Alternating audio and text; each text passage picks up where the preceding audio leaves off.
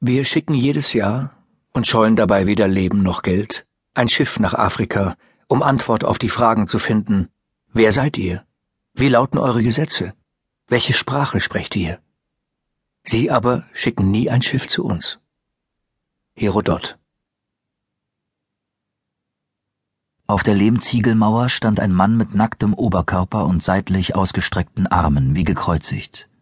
Er hatte einen verrosteten Schraubenschlüssel in der einen Hand und einen blauen Plastikkanister in der anderen.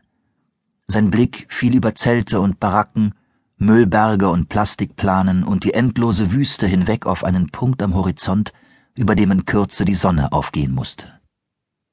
Als es soweit war, schlug er Schraubenschlüssel und Plastikkanister gegeneinander und rief Meine Kinder. Meine Kinder. Die östlichen Wände der Baracken flammten hellorange auf. Der hohle, schleppende Rhythmus sank in die bleigrauen Gassen hinab. In Kuhlen und Gräben wie Mumien liegende verschleierte Gestalten erwachten. Rissige Lippen formten Worte zu Lob und Preis des alleinigen Gottes. Drei Hunde tauchten ihre Zungen in eine schlammige Pfütze. Die ganze Nacht über war die Temperatur nicht unter 30 Grad gesunken. Unbeeindruckt hob sich die Sonne über den Horizont und schien über Lebende und Tote, Gläubige und Ungläubige, Elende und Reiche.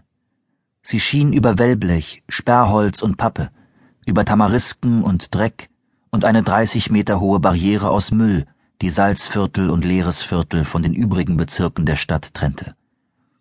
Ungeheure Mengen von Plastikflaschen und entkernten Autos erstrahlten in ihrem Licht. Pylonen aus aufgeklopften Batteriegehäusen, zerschroteten Ziegeln, Schamott, Gebirge aus Fäkalschlamm und Tierkadavern. Über die Barriere hinweg hob sich die Sonne und beschien die ersten Häuser der Ville Nouvelle, vereinzelte zweistöckige Gebäude im spanischen Stil und die bröckeligen Minarette der Vorstadt. Lautlos glitt sie über die Rollbahn des Militärflughafens, die Tragflächen einer verlassenen Mirage 5, den Zug und die angrenzenden Verwaltungsgebäude von Targat. Ihr Licht glänzte auf herabgelassenen Metallrouleaus kleiner Handwerksgeschäfte, und drang durch die Fensterläden des zu dieser Stunde noch unbesetzten Zentralkommissariats, wanderte die von Halfagras gesäumte Hafenstraße hinauf, rieselte am zwanzigstöckigen Sheraton Hotel hinunter und erreichte kurz nach sechs Uhr das vom Küstengebirge sanft abgeschirmte Meer. Es war der Morgen des 23. August 1972. Kein Wind wehte, keine Welle ging.